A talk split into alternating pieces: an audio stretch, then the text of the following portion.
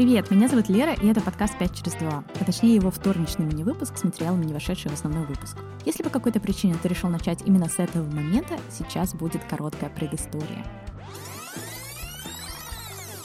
Гостья сегодняшнего выпуска Саша вместе с семьей переехала из Питера в Стокгольм, Швецию, и занимается иллюстрацией. Приятного прослушивания. Было ли сложно найти работу в Швеции? Где-то полгода.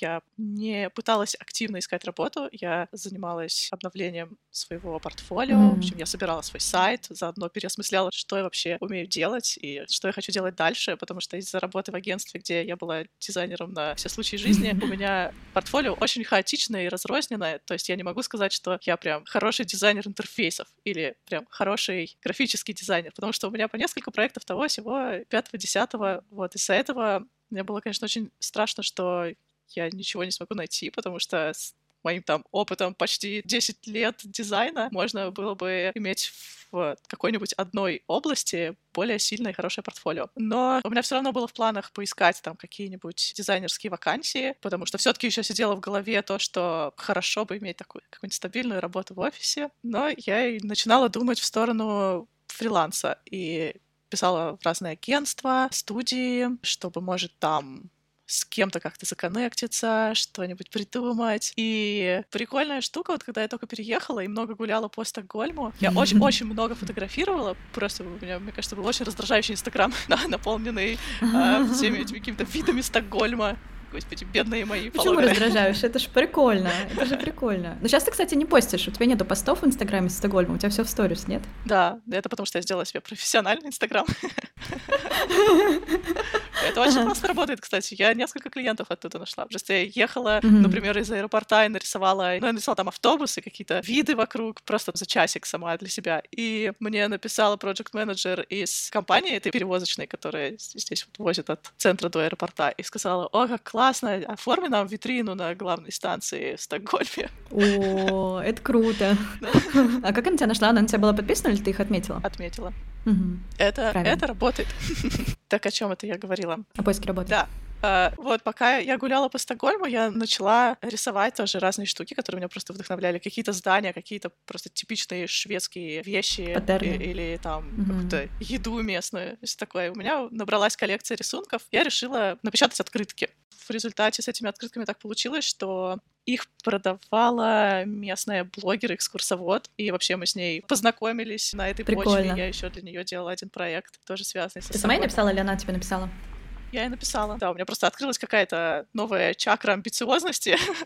вот, я стала ну, слушай, это круто. Людям. Мне кажется, это единственный вообще путь, чтобы кто-то уровня выше, чем ты, обратил на тебя внимание. То есть, если тебе что-то от них нужно, вряд ли кто-то к тебе придет. Типа, тебе нужно повышение, вряд ли тебе предложат повышение. Или если ты хочешь какую-то коллаборацию, никто не придет к тебе ну да, это вообще хорошее правило для фрилансеров. Просто думать, над какими проектами и с какими людьми тебе было бы интересно работать, и просто предлагать им это. Прямо сейчас я этим не занимаюсь, потому что у меня есть сейчас на полнедели фиксированная работа, и прямо сейчас есть еще два проекта с клиентами, так что, наверное, я начну активничать весной, когда все это закончится, и я снова останусь без клиентов.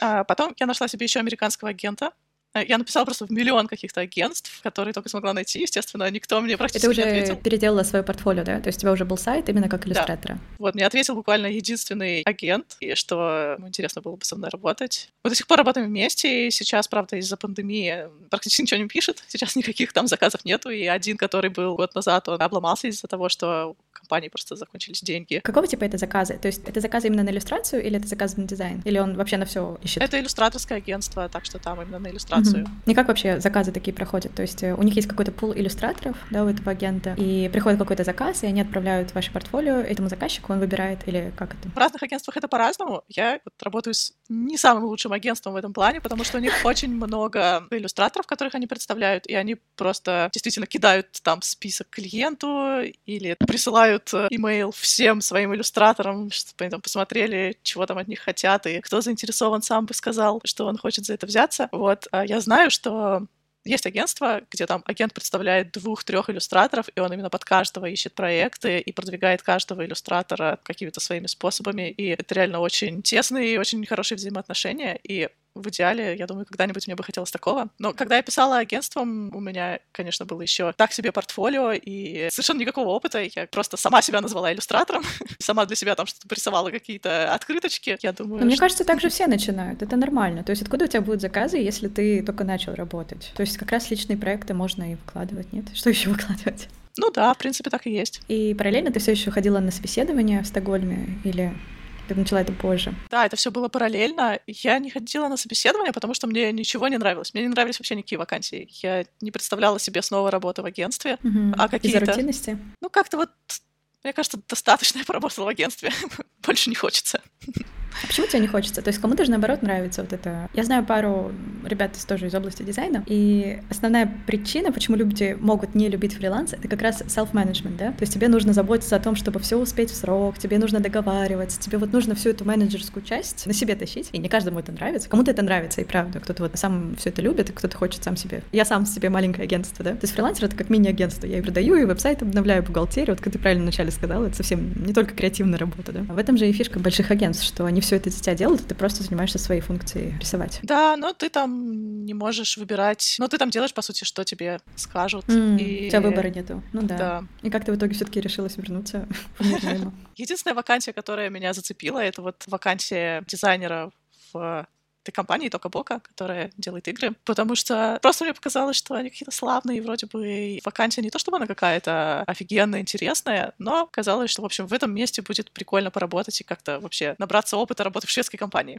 Все-таки я еще не окончательно откинула для себя этот вариант. Я сходила к ним на собеседование, это было очень нервно, потому что это было, по сути, первое собеседование в моей жизни, такое нормальное, которое в несколько этапов, знаешь, там сперва с HR поговорить, потом тестовое задание пройти, потом прийти за большим столом с проектором, поговорить с шестью людьми, которые будут задавать мне вопросы на английском. Вот.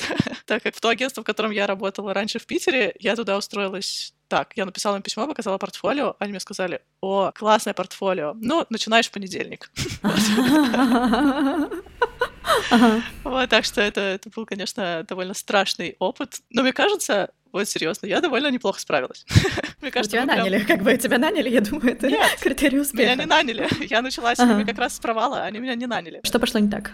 Как они мне сказали, типа, я им очень понравилась, все хорошо, но они нашли человека, который лучше подходит. Я теперь знаю эту девочку, она реально лучше подходит, просто потому что она еще и заодно и аниматор. А им, по идее, нужен был дизайнер, который и анимацией тоже занимается. Я сразу сказала, что мне это интересно, я немножко там что-то могу, но я не специалист в этом. То есть сказали, типа, окей, это тоже нормально, нормально, это не супер обязательно, но, естественно, когда к ним попался кто-то, кто умеет и анимировать, они взяли его. И они сказали, что, типа, напишут, если что-нибудь, ну, в общем, бла-бла-бла, такое, я подумала, я стандартная, вежливая, но они реально написали мне через полгода, спросили, как у меня дела, хочу ли я пофрилансить для них там пару дней в неделю. Это оказалось гораздо лучшим вариантом для меня, потому что я могу и с ними поработать, и своими делами позаниматься. Так что... Mm-hmm. То есть у тебя сейчас конечный контракт, не перманентный?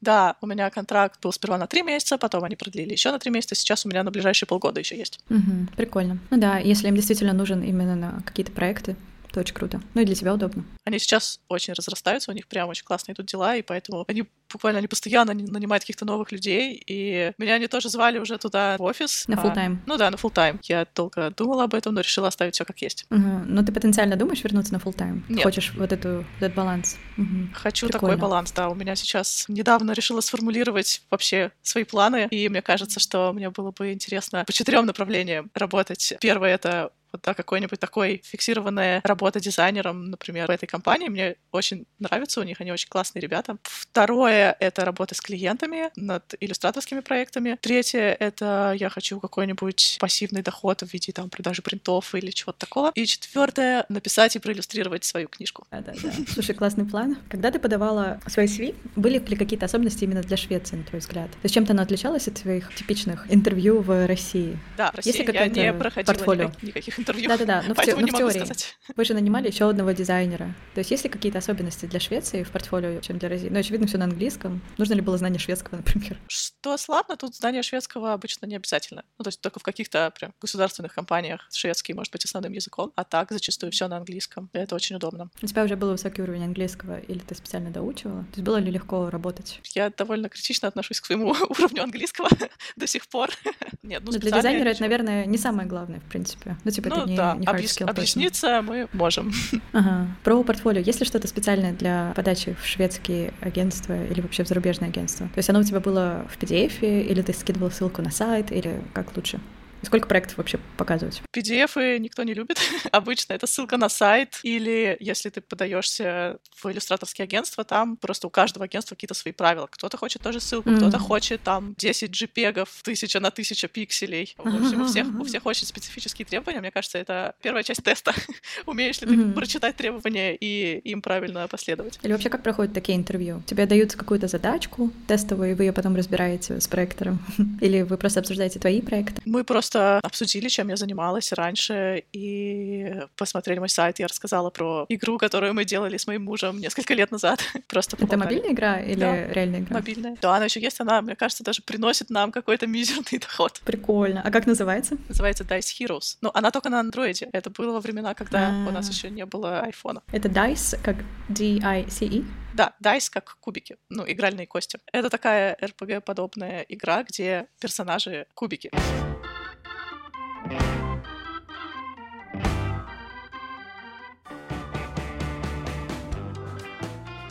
Как ты думаешь, в целом, какие качества нужны графическому дизайнеру? Качество, скиллы, инструменты. Обязательно ли на MacBook быть? Или можно с Windows и графического планшета вакуум начинать? Можно, конечно, можно начинать с блокнота и карандаша. Качество из таких прям базовых знаний композиции, цвета и формы, потому что это просто повсеместно применяется в дизайне, в ну, иллюстрации. Ну, гармония, да. да, скорее скиллы.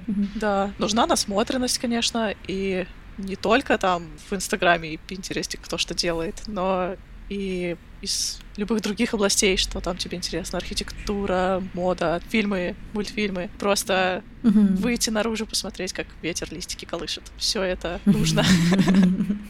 Вот. Я бы не стала говорить, что очень важно знание программ, потому что я знаю, что часто люди именно парятся, что вот я не знаю, как работать в фотошопе, но если ты знаешь, mm-hmm. что ты хочешь делать, то очень легко разобраться, как это сделать. Mm-hmm. Специально там идти учить программы на какие-нибудь курсы, мне кажется, это очень бесполезным времяпрепровождением. Как вообще выработать насмотренность? Просто интересоваться разными вещами.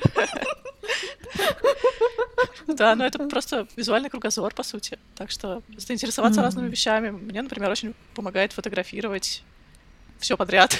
я фотографирую, я таким mm-hmm. образом фокусируюсь на каких-то интересных мне моментах и заодно и запоминаю mm-hmm. их таким образом, потому что память у меня не к черту. А когда у меня перед глазами фотографии, я могу там найти какие угодно референсы для последующей работы. Что еще? Какие-нибудь еще качества? Для работы фрилансером, конечно, очень нужно умение планировать и вообще какая-то самодисциплина и самоорганизованность. Сложно сфокусироваться, да, особенно когда несколько проектов, и особенно если есть какой-то прям очень интересный проект, и я очень воодушевлена, я, мне вообще очень сложно взяться за него и что-то начать делать. Mm-hmm. И просто как-то распланировать свой день и решить, что вот сейчас я делаю это, потом я отдыхаю столько-то, потом делаю это. Я не знаю, как я все успеваю. Мне кажется, это не секрет, что лучше всего мы работаем под дедлайном. То есть, когда нужно сдавать через два дня, то мотивация, тайм-менеджмент, все вообще появляется. Это да. Поэтому было очень сложно, например, иллюстрировать книжку. Я рисовала ее полгода, наверное. У меня там не было никакого дедлайна. В издательстве сказали, что я должна решать это вместе с автором. Автор был милейший человек, который просто сказал мне, делай, как тебе удобно, я понимаю, что у тебя он уже полно другой работы. Он дописал. Я думаю, у авторов такая же проблема, он понимает. Но, по сути, я понимаю, что если бы кто-нибудь мне сказал, что вот через месяц нужно там два разворота, я бы, угу. я бы гораздо быстрее все это закончила. Знаешь блог uh, Wait by Why? Mm. Wait but Why? Ну, очень классный блог. В общем, и у него есть TED Talk, где он как раз рассуждает про эту тему. Потому что сейчас будет вольный пересказ. Тем не менее, если вы не видели, посмотрите. Про обезьянку Безумную обезьянку в твоей голове. Да. Да, да, да, да, очень крутой. Вот. И там у него самый простой концепт о том, что, ну, вкратце, да, в чем идея, что все мы такие, в принципе, просто у кого-то это проявляется в, в откладывании на последний момент с какими-то делами, да, с дедлайнами. Например, у тебя это проявляется с тем, что ты не можешь заставить себя работать до наступления дедлайна. Я тоже такая, мне иногда очень сложно себя заставить что-то делать, что я не хочу вот так вот прям делать, мне сложно подойти к этой задаче, декомпозировать ее, да, начать по чуть-чуть. А есть люди, у которых это проявляется, но проявляется в жизни. То есть им сложно начать делать что-то, что они хотят, в принципе, делать. То есть, например, переехать в Швецию, да, или уйти из агентства. Вот у тебя тоже был такой пример. Тебе было сложно себя заставить, потому что, ну, это удобно, но это требует каких-то вот э, таких шагов, усилий, бла-бла-бла. И, конечно, это не совсем то же самое, что там. И у этого нет дедлайна. Вот к чему я. То есть не у всех вещей есть дедлайны, и если у вас это проявляется не с дедлайнами, то это намного сложнее отловить. Спасибо, что дослушал до конца. Это был 5 через 2, подкаст про отношения с работой и поиск собственного пути. Подписывайся на всех платформах и в Инстаграм, собачка 5 через 2, 5 2 цифрами. Ставь оценки, где это возможно, и оставляй комментарии. Это помогает новым людям узнать о подкасте. Также подкаст можно поддержать, оформив подписку на Патреоне. Все ссылки в соцсетях и в описании подкаста.